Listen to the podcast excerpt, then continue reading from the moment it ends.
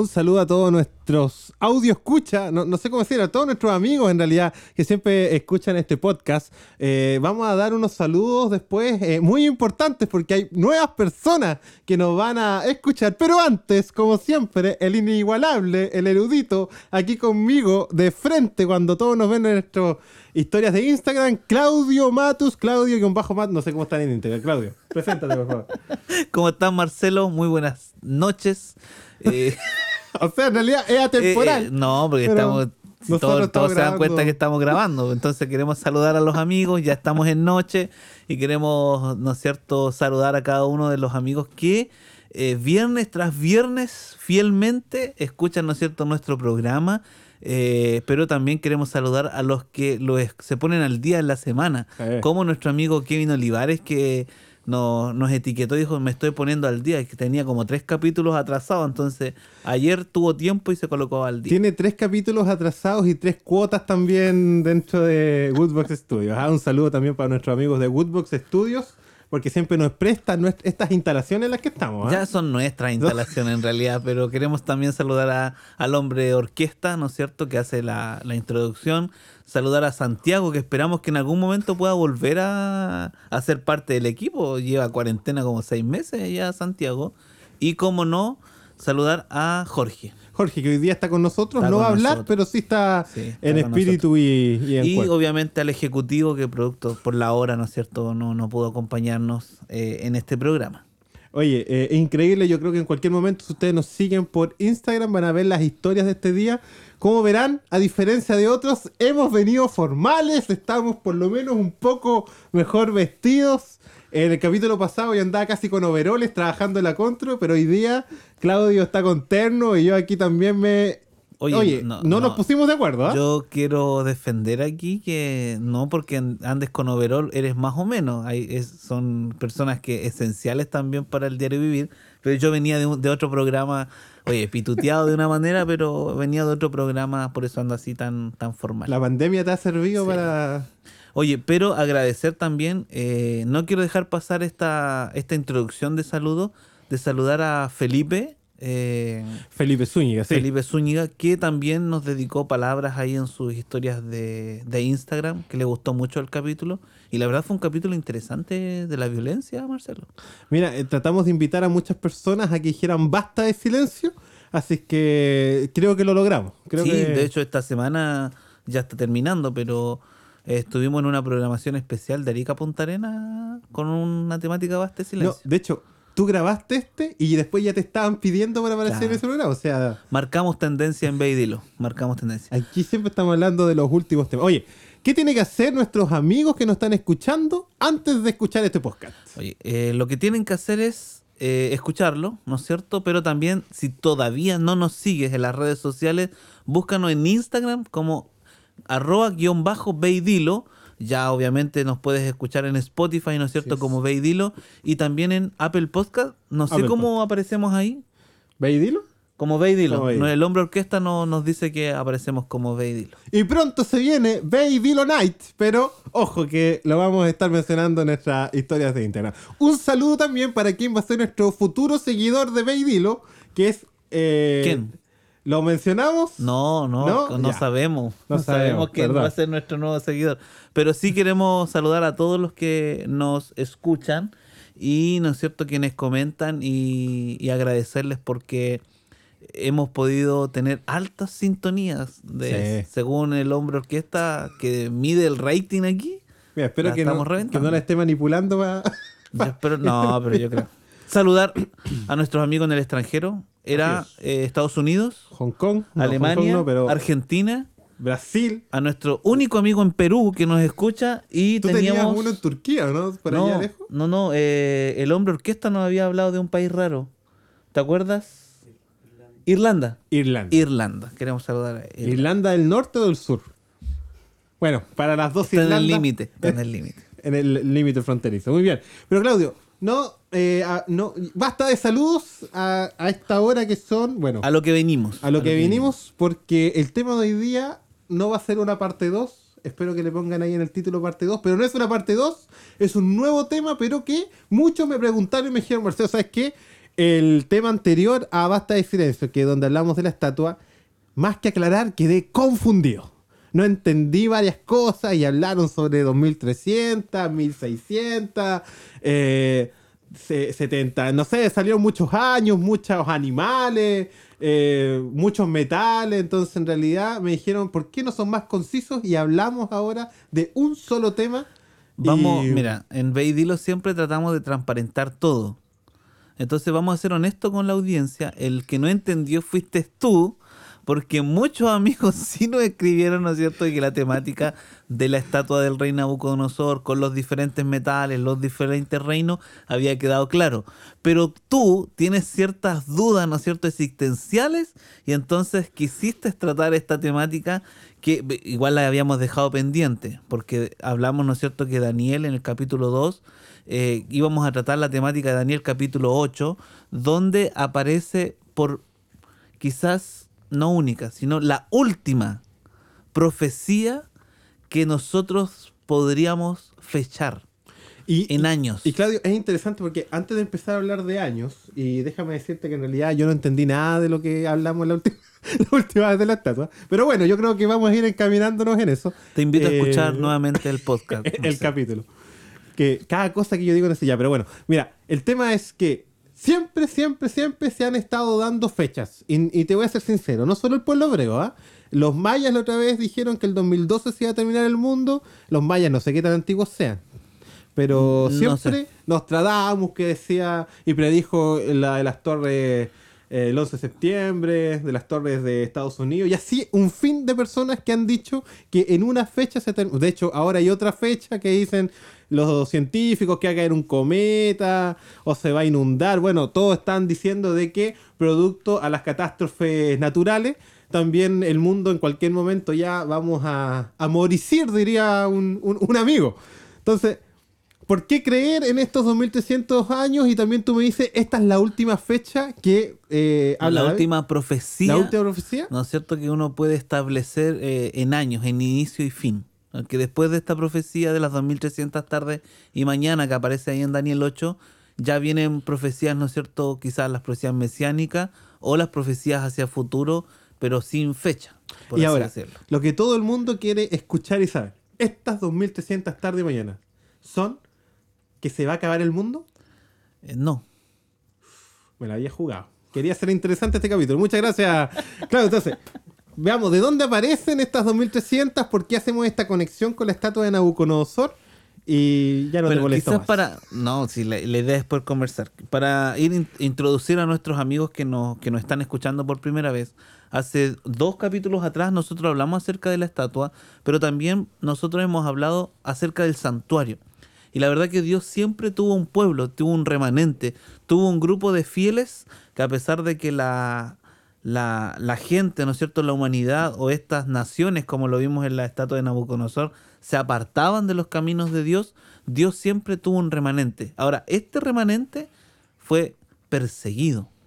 Siempre, siempre fue perseguido, o le pasaba una que otra cosa al pueblo de Israel.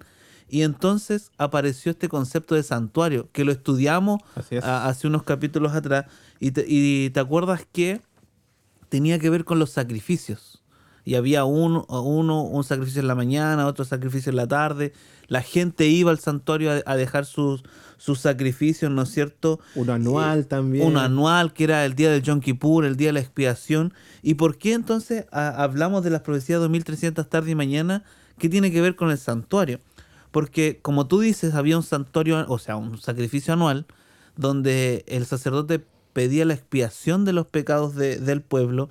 En Daniel 7, en Daniel 8 y en Daniel 9, eh, la profecía de las 2300 tardes y mañana, que también está inmersa en las profecías de las 70 semanas, está las profecías de los 1260 años, eh, también habla de que llegará un momento donde el continuo sacrificio terminará. Entonces le pone fecha final a los sacrificios en el templo y en el santuario, que en la época de Daniel todavía estaba vigente para el pueblo de Israel. O sea, no solo está hablando de una fecha futura, sino también de un cumplimiento dentro del pueblo. O sea, si el santuario era lo más importante, que te digan a ti de que un día va a terminar de ser... Eh, eh, exacto, o sea, la- el tema del santuario para el pueblo de Israel era tan relevante que recuerdas tú que hablábamos que el santuario estaba al medio Centro, y las sí. tribus, ¿no es cierto?, repartidas en, en, en- en- lugares estratégicos, rodeaban el santuario y nadie de los hebreos quizás imaginaba que en la Biblia eh, este sistema que Dios había instaura- instaurado, al cual llamamos, ¿no es cierto?, el pacto antiguo, eh, podía tener fin, porque para ellos en su cabeza, ¿no es cierto?, era la manera en que podían confesar sus pecados, se manifestaba a Dios, entonces quitarles el santuario era un tema delicado. De hecho, había mucha simbología. Y bueno, igual también estudiamos en ese día del santuario que, aunque hubo un periodo donde tomaba mucha importancia el tema del sacrificio, después también había mucho comercio ahí adentro. Entonces también eh, era muy difícil que, que alguien te dijera, oye, el santuario va a ser destruido porque o, o- o va a terminar, porque de, de cualquier manera que uno lo vea, era muy importante para, para el pueblo. Ahora mira, eh, nota que es, es importante, pero la profecía también decía que el santuario iba a ser eh, eh, iba a ser terminado el, sacrificio, ¿no es cierto? Y en la época de Daniel precisamente el santuario tenía un- una relevancia importante porque cuando Babilonia toma cautivo a Daniel, destruye todo, inclusive el templo, destruyó el santuario. Entonces, por algunos, algunos pueden decir, no, entonces Daniel se hace referencia al santuario terrenal que fue destruido por Nabucodonosor, por Babilonia.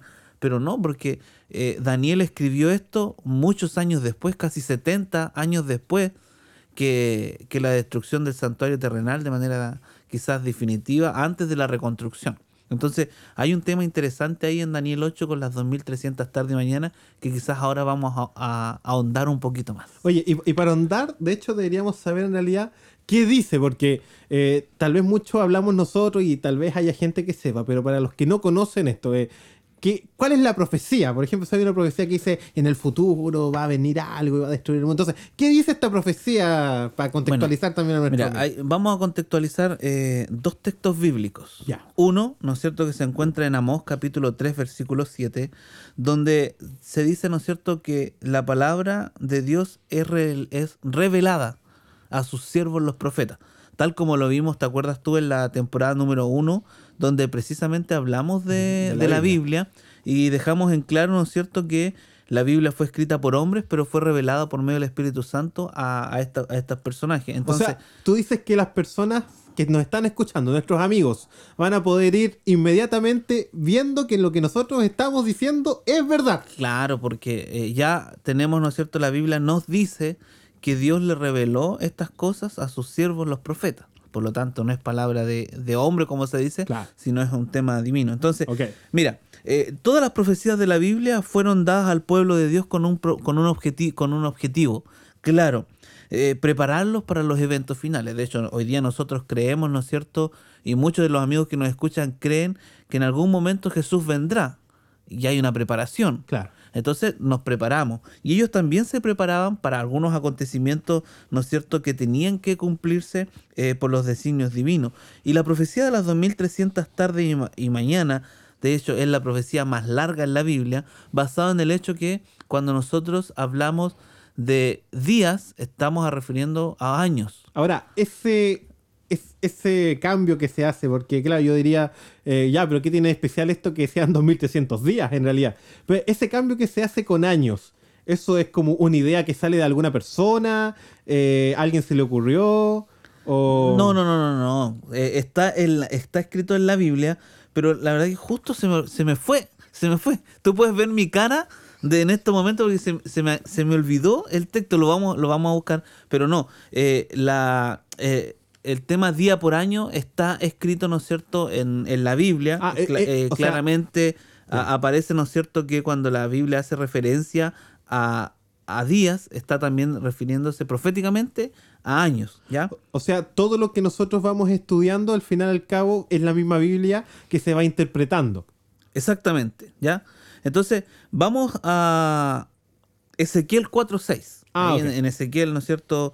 Eh, 4.6, si mal, si, si mal no, no recuerdo y no me equivoco.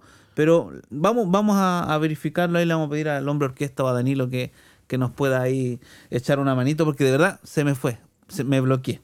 ¿Ya? Claro, Ezequiel 4.6. No, le estoy recordando aquí a Danilo porque no se, no se acuerda. No, sí, efectivamente hay Ezequiel 4.6 donde dice, ¿no es cierto?, que un día equivale a, a cada año. ¿ya? Ah, ok, Eh, ok. También una profecía ahí en Ezequiel. Entonces, mira, las 2300 tarde y mañana, eh, en, el, en Daniel 8.14, ¿no es cierto?, Eh, Daniel dice hasta, tres, hasta 2300 tarde y mañana, luego el santuario será purificado. ¿Y te acuerdas tú que el santuario, la purificación era cuando el Señor perdonaba los Claro. pecados y se manifestaba? Entonces, a Daniel le queda dando vuelta, que hacía referencia la purificación. Son 2300 años. Claro. Eh, O es sea, un periodo de tiempo inmenso. él no lo iba a ver. Y la pregunta era, ¿cuándo iba a suceder esta purificación? ¿Cuándo? Ahora, para Daniel era una preocupación e- evidente porque ya en su época no había santuario, se había destruido todo Jerusalén. Eso mismo te quería preguntar. O sea, para él que le hablaran de santuario era como... Era como algo ilógico. Claro. Era como algo ilógico, ¿no es cierto? Es como la, la, la observación que tú hiciste, es que alguien dijera, mira, ah, hasta 2300 tarde y mañana iban a ser las torres gemelas destruidas, Claro. sabiendo que ya no están. Entonces, para Daniel fue, fue algo chocante, por eso él quiso, ¿no es cierto?, por medio de la oración, y, y Dios le reveló también no solo la inquietud, sino que le reveló también la tranquilidad para demostrar a qué hacía referencia Daniel 8, ¿no es cierto?, 14. Como te digo, es el periodo profético más largo que encontramos en la Biblia y que comienza, ¿no es cierto?, eh, no solamente con la profecía de las 2300 tarde y mañana, sino que hay otras profecías dentro de esta misma profecía O sea, como que esta engloba a otras más... a otras profecías. Y para poder, ¿no es cierto?, entender, nosotros tenemos que tener eh, en cuenta que, ¿no es cierto?, a través del profeta Jeremías, Dios predijo que el, cau- el cautiverio, cautiverio babilónico, ¿no es cierto?, duraría 70 años. Si nuestros amigos estudian ahí Jeremías capítulo 25, versículo 11, ahora por eso yo me había olvidado de los, de los otros textos, porque venía con muchos textos preparados, podrán darse cuenta, ¿no es cierto?, que el Señor dice que el cautiverio del pueblo va a durar 70 años. O sea, no todo era al azar. No era que de repente viniera no. Babilonia y dijera, a estos me los llevo por un Ahora tiempo por- que yo también uno, quisiera". uno puede entender por qué Daniel estaba ahí. Claro. ¿No es cierto? ¿Cuál era el propósito? Porque al- alguien puede decir, ¿y por qué Dios nos los resguardó como Claro. resguardó a otros? Pero todo tenía un propósito, tenía que cumplirse ciertas cosas. Entonces, eh, y después de ese tiempo, entonces dice que Dios iba a levantar, ¿no es cierto?, nuevamente a un libertador para el pueblo. Y eso se, se cumple, ¿no es cierto? Eh, en Isaías 45, aparte todos estos libros están, están unidos de manera muy, eh, eh, muy linda, por así decirlo, ¿no es cierto? A pesar que fueron escritos en diferentes años. Claro. Y se levanta un gran libertador llamado Ciro. ¿Y qué tiene que ver Ciro en, en- en toda esta historia? Y la verdad que eh, Ciro, ¿no es cierto?, es el encargado de repatriar, ¿lo dije bien? Repatriar Claro. al pueblo a Jerusalén nuevamente. Ah, o sea que Ciro libera a este pueblo que fue cautivo por Babilonia. Claro, ahí de acuerdo, ¿no es cierto?, a Isaías. Ahora, si ahora recordamos la estatua, Ciro pertenecía a qué... al segundo reino, Ah, ¿No y a los medos y los persas. a los medos y los O sea, persas. esto sigue el mismo... Claro, ahora no es que Dios lo, leva- lo levantó como un libertador tipo Moisés, Claro. sino que simplemente le quitó el derecho a Babilonia de estar por sobre Jerusalén. Entonces, cuando cae Babilonia en el 539, como lo vimos la vez anterior, eh, el pueblo es, es libre, Claro. es libre de, de volver. Entonces, todo esto llevó a Daniel a querer estudiar esta profecía, porque la gran pregunta es, ya, tenemos las 2300 tardes y mañana, pero ahora tenemos 70, 70 semanas, ¿no es cierto? Eh, o 70, perdón, 70, años, años. Eh, y esto quiere decirnos algo. ¿Cuándo comienza? Claro. Ento- Entonces Daniel comienza a, a estudiar, ¿no es cierto?, Eh, esta temática y se encuentra que en el primer año de Darío, hijo de Asuero, ¿no es cierto?, alrededor del, del 538, el imperio medio persa, bajo la conquista de, de Ciro, comienza a evaluar la posibilidad de liberar a Jerusalén o al Ah, pueblo. creo. 538. Entonces, eh, imagínate, eran, eran 70 semanas y faltaba entonces ahora algo, algo poco para que, para que el pueblo fuera, fuera liberado. Y entonces teníamos que, que llegar al, al- al cumplimiento de los 70 años. Entonces, la, la teología, ¿no es cierto?, de la historia antigua, menciona que Daniel fue llevado cautivo a Babilonia por ahí por el 605. Ya, ok. Y entonces ahí tú tienes que, que hacer la resta. 605 al, 70. al 538, ¿no es cierto? Claro. Teníamos, ¿cuánto? ¿Cuánto? 68 años. Pues entonces faltaban 60. dos años. Faltaban, faltaban dos años para el, para el cumplimiento. Y entonces cuando O sea, Daniel iba a ver a su pueblo ser liberado. ser liberado, pues Daniel era, era el cumplimiento final de, de estas 70 semanas. Y Daniel tenía la información. Y Daniel ahí. estaba la información guiado obviamente por el Espíritu Santo. Y recuerda entonces que en el 539 es, es liberado. ¿Sacaste los cálculos, no? 605 al 539, ¿cuánto tenemos? Ahí estamos Ahí rápidamente nuestro- procesando en nuestra calculadora. Porque esto tiene que ser creíble, si no es, no es que vamos a, a venir a ¿70? contar. 70. No te creo, justo. Entonces, 539 es Ah, liberado el pueblo. es liberado el pueblo. ¿Por qué?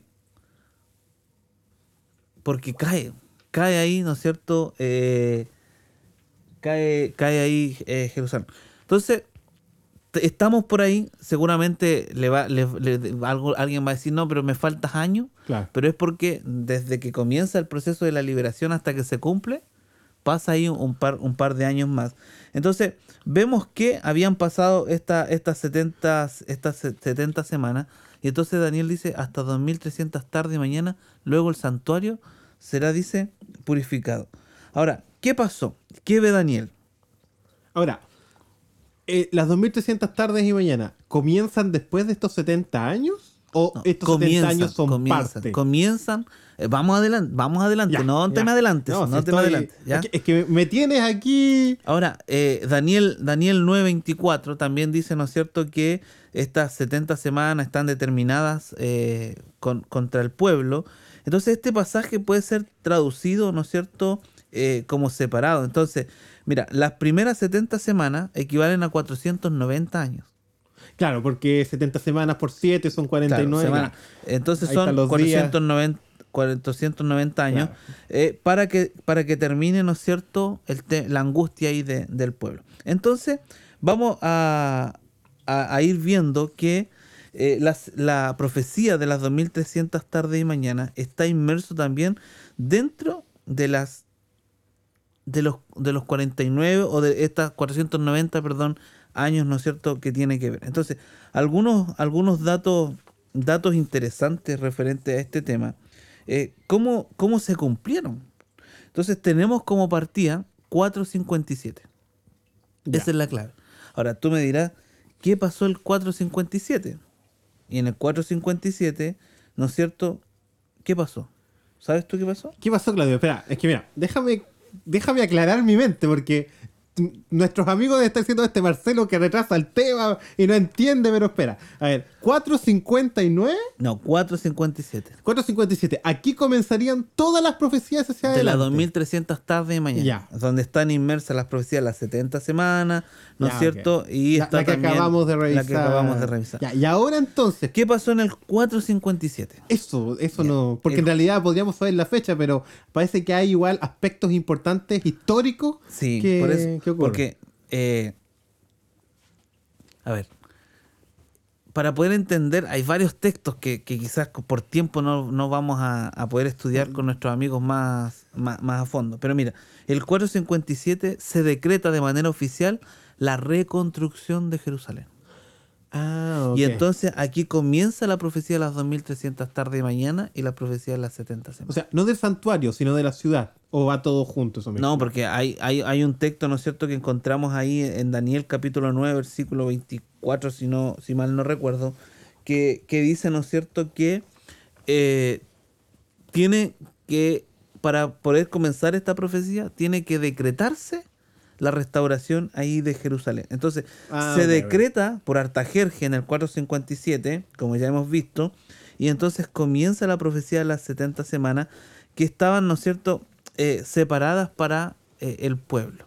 Entonces dice que después de estas 70 semanas iba a terminar eh, la angustia. Y ellos volvían a esta Jerusalén de nuevo porque iba, iba a ser iba, iba, iba- iban a volver. Entonces, del 457, ¿no es cierto? Tenemos 70 semanas hasta que eh, se termine con el sacrificio. Ah, ¿Y ok. qué sucede ahí? Del 457, cuando se decreta la reconstrucción de Jerusalén y ellos vuelven, ¿no es cierto?, a reconstruir ese templo, eh, nosotros contamos 490 años 490 años. y llegamos, ¿no es cierto?, eh, precisamente al año 34 Después de Cristo. después de Cristo. ¿Ya? Ahora, ¿qué pasó en el año 34? El apedreamiento de Esteban. Y entonces, ¿qué pasa? ¿Por qué es tan importante el apedreamiento de Esteban? Porque de alguna manera el Evangelio deja de ser solo para los judíos y se abre, ¿no es cierto? Con, con- con esta camada de discípulos, se abre el cristianismo para todo tipo de creyentes. Ya, e- ese igual es otro, otro tema que podríamos tocar. Otro- porque otro tema que eh, podríamos- eh, que es- podríamos es tocar. súper importante ahí ver Ya. que, claro, había como un, un tiempo como de gracia casi para los judíos. Claro, porque recuerdan que ellos, ellos se creían, ¿no es cierto?, el, el pueblo escogido, Claro. que, que- que el cristianismo o Jesús era de ex- exclusividad de ellos, pero no. Jesús vino a abrir el cristianismo para otras personas. Ya, entonces, perdón amigos, pero yo quiero entender esto bien.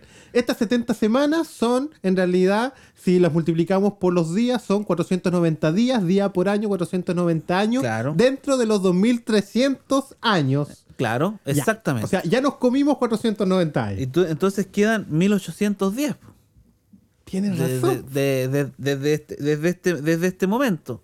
Entonces, ¿qué pasa? Desde este momento, desde el año 457 en adelante, tenemos que contar 2300 años para poder entender cuándo el santuario iba a ser purificado.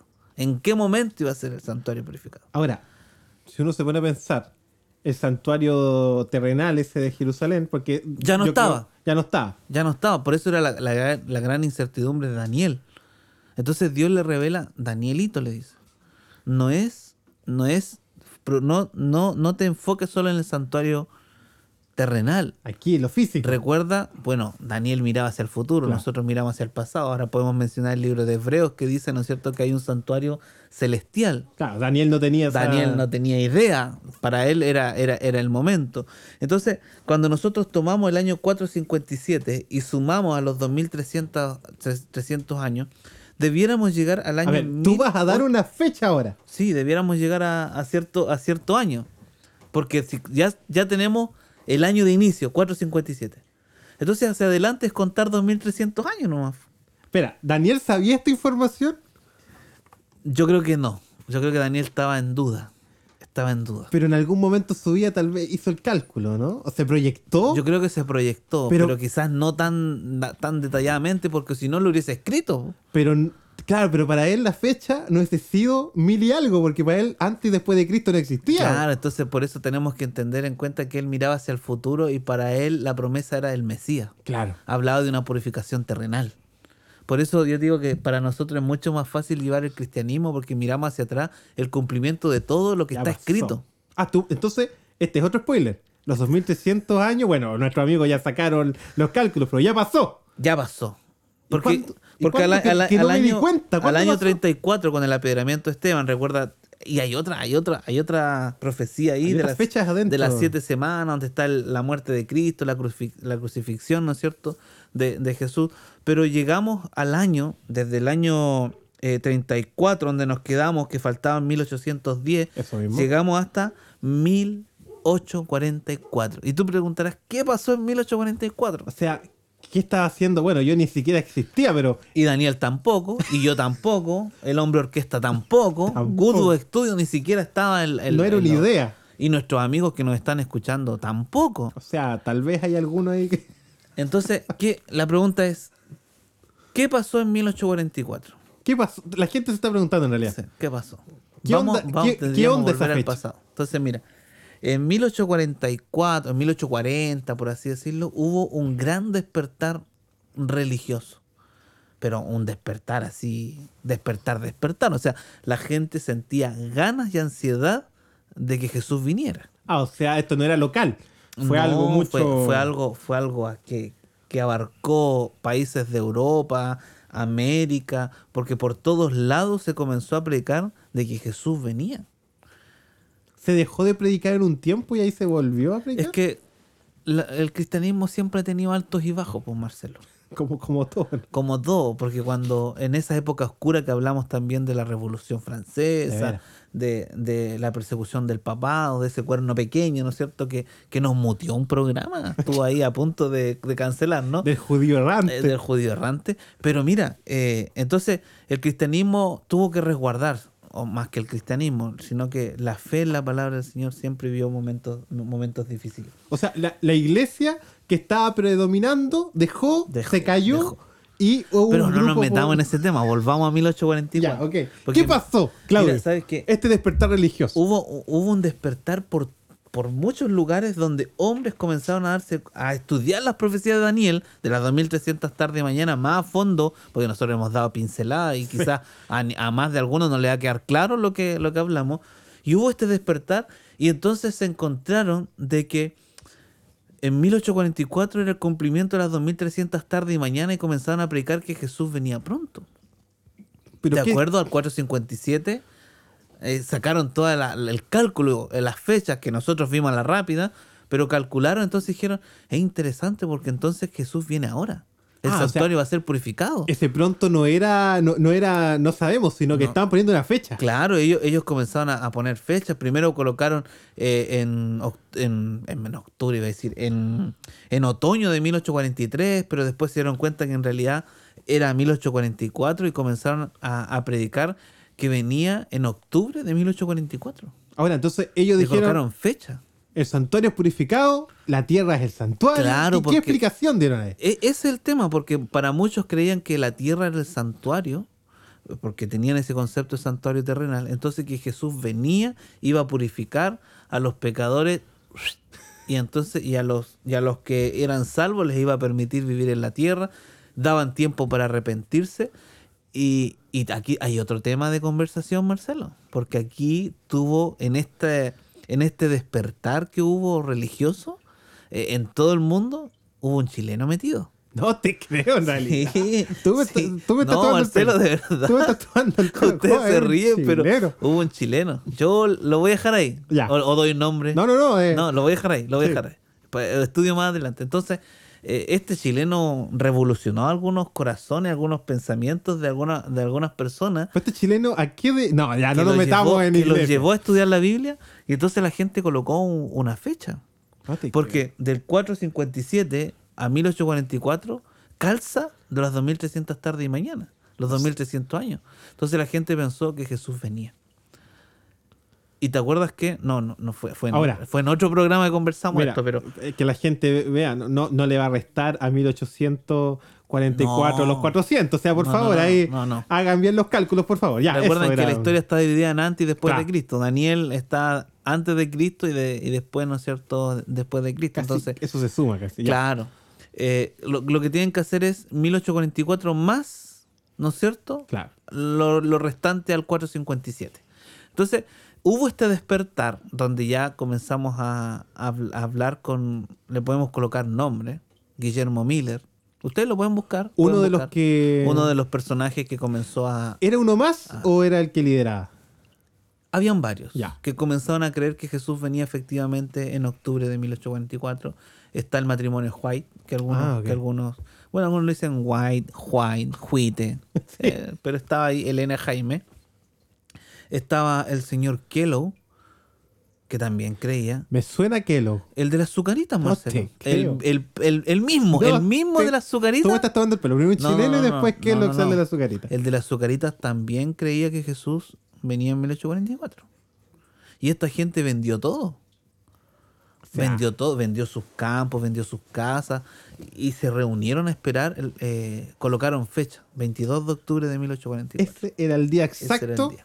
En que en la tierra era purificada. Mira, Y de hecho los amigos lo pueden googlear y, lo va- y- Está- y se van a dar cuenta que efectivamente el 22 de octubre de 1844 hubo mucha gente que esperó a Jesús y no vino. Entonces, ¿qué pasó? Una decepción. Una decepción terrible. Pero se complementa con la parábola de las diez vírgenes. Cuando dice, ahí viene el esposo y vino y algunas tenían aceite, otras no. ¿No es cierto? Algunas estaban preparadas, otras, otras no. Pero ¿qué dice? Que cuando vino el esposo no estaban preparadas y se les acabó el aceite. Hay un tema bíblico muy interesante. O sea, se puede conectar ahí. Se puede conectar. Oye, pero todos estamos aquí. eh, hay algunos malos que siguen por ahí en el mundo. Entonces, ¿qué pasó? ¿Qué, qué Bueno, pasó en entonces- 844? Comenzaron a predicar, la gente se comenzó a reunir, se despidieron algunos de sus familiares. Esto causó división, porque algunas familias creían que Jesús venía y habían hijos, esposas o esposos que no. Y la gente que haya fallecido hace poco, igual. La, la gente que había fallecido. ah, Y, y O sea, los y pa- familiares, Y, ¿no? para muchos, para muchos, Marcelo, la muerte eh, de esos familiares no, no fue tan penoso Claro. porque ellos creían que iban a volver pronto a la vida.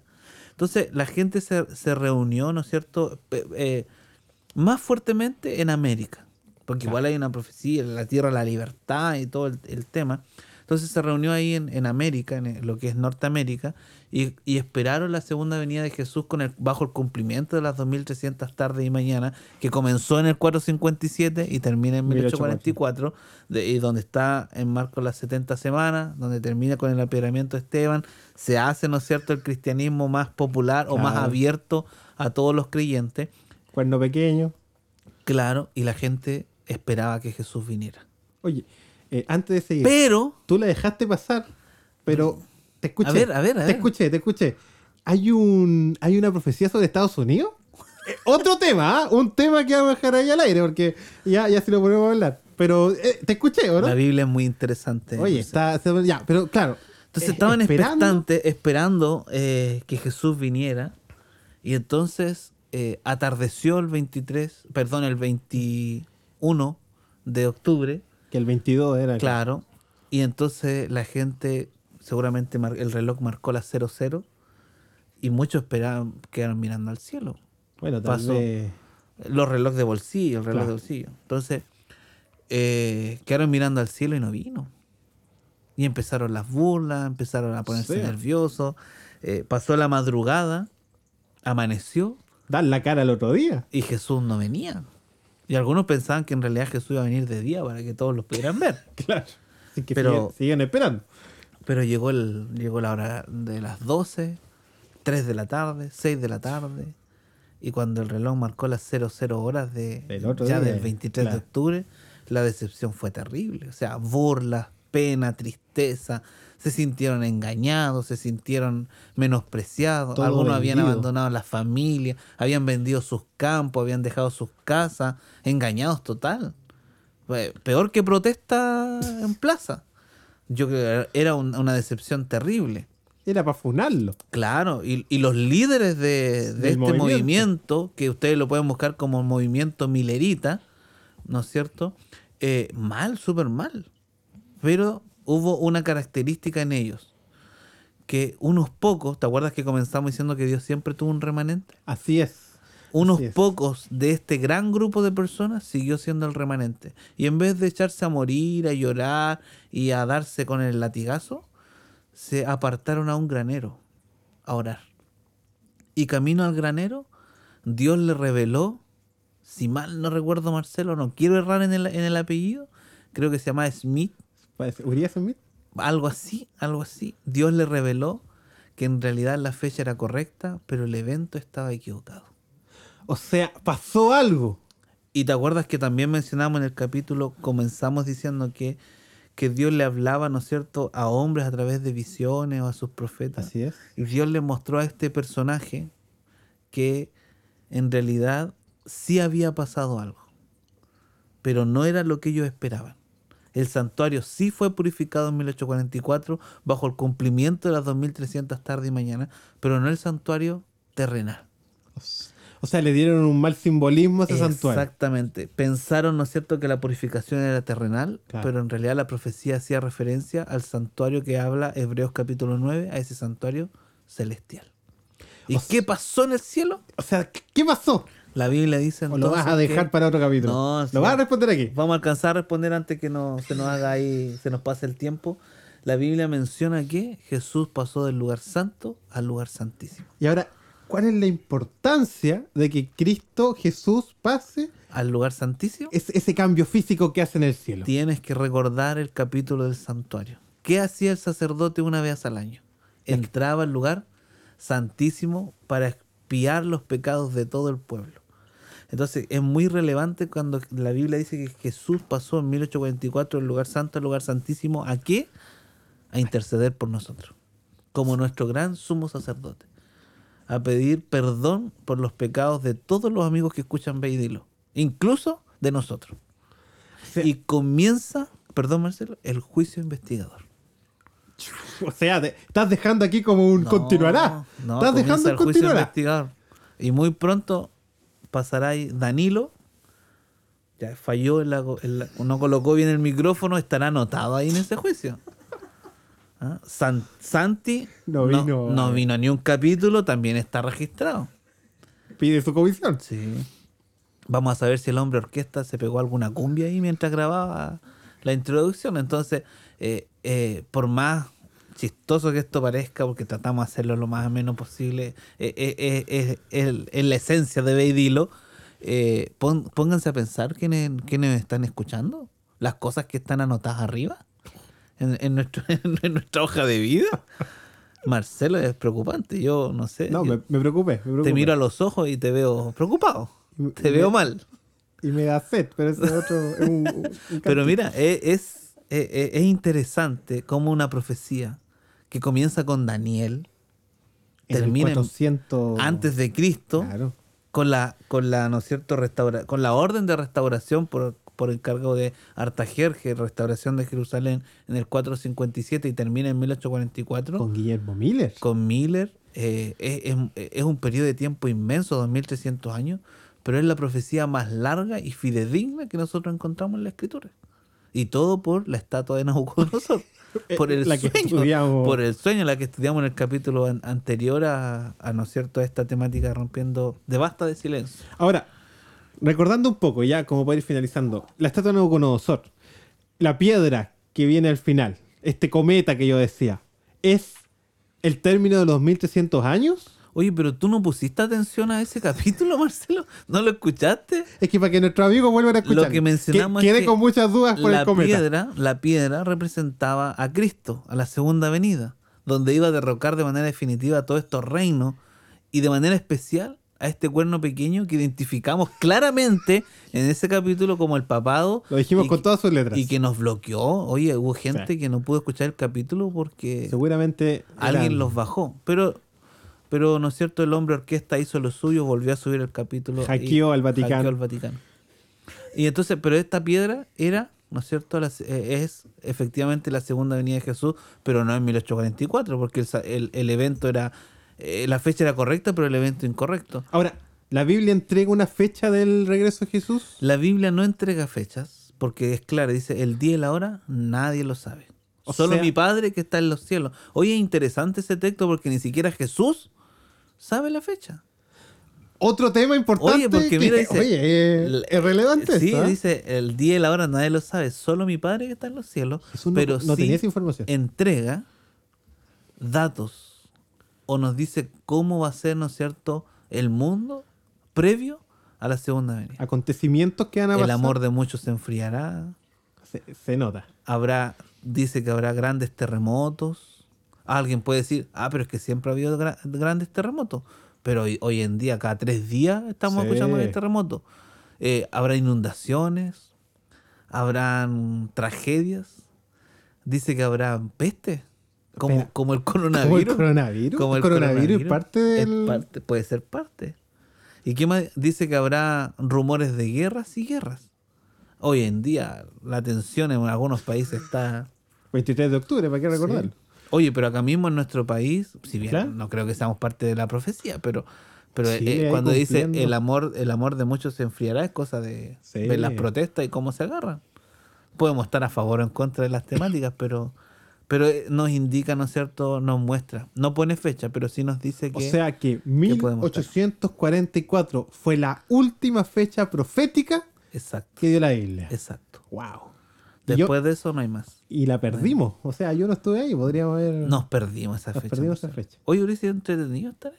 Sí. La pregunta sería... eh, ¿Hubiese eh, vendido tus cosas? no, esa era la pregunta. Hubiésemos estado en el grupo, ¿no? Woodbox hubiese vendido los parlantes, los Yo creo que. Goodbook hubiese negociado la transmisión ahí, ¿ah?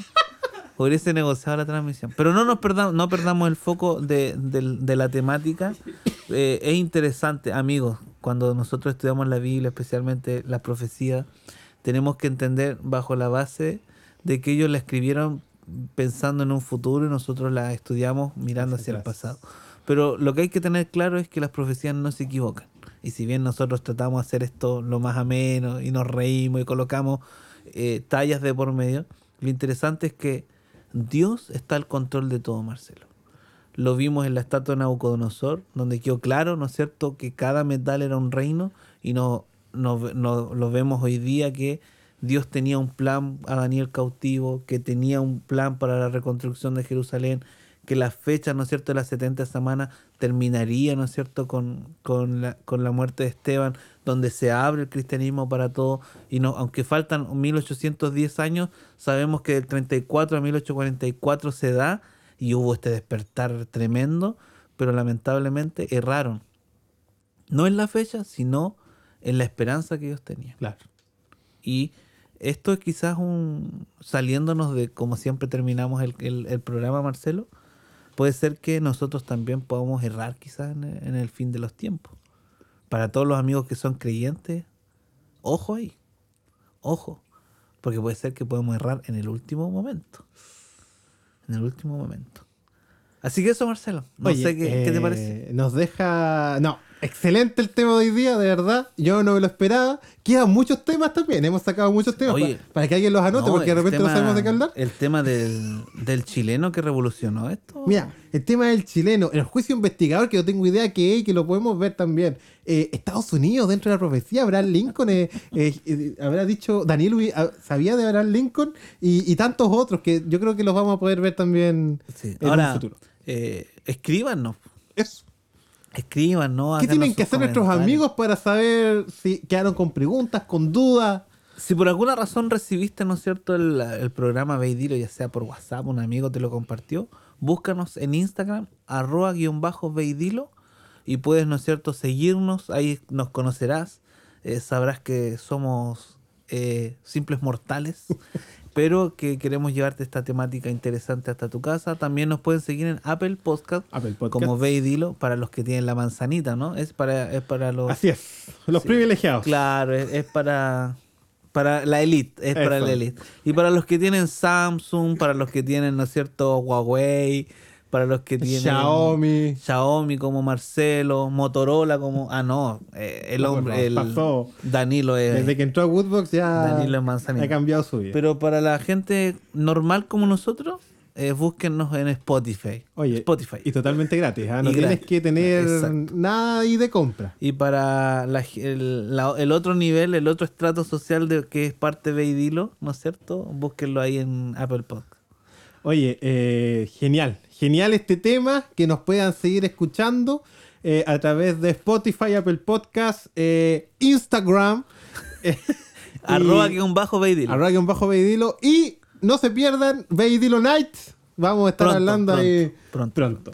Bueno, Así mis que- amigos, Claudio, ¿algo más que decir? Un saludo a todos los amigos, agradecer porque siempre nos escuchan, porque siempre nos comentan. Eh, no quiero dejar pasar la oportunidad de saludar a nuestros amigos de Stamping eh, CL, a saludar a nuestro amigo Luis Cavieres, Pablo Filgueira. Oye, yo, ¿No es yo- cierto? no, no me, han- Eh, no me han vuelto a hablar, así que hasta aquí no me llegan la- las conversaciones. eh, a, a Héctor y Anita, no, ellos se pasan. sin ellos no nada existiría en realidad. O sea, Así que el equipo es Woodbox, el pero el equipo- lugar Sí, agradecer a Héctor Anita, a Verónica Lisbeth también que, que me deja llegar a esta que hora. deja llegar a estar. Oye, eh, ¿cómo lo pasó el cumpleaños? Bueno, No.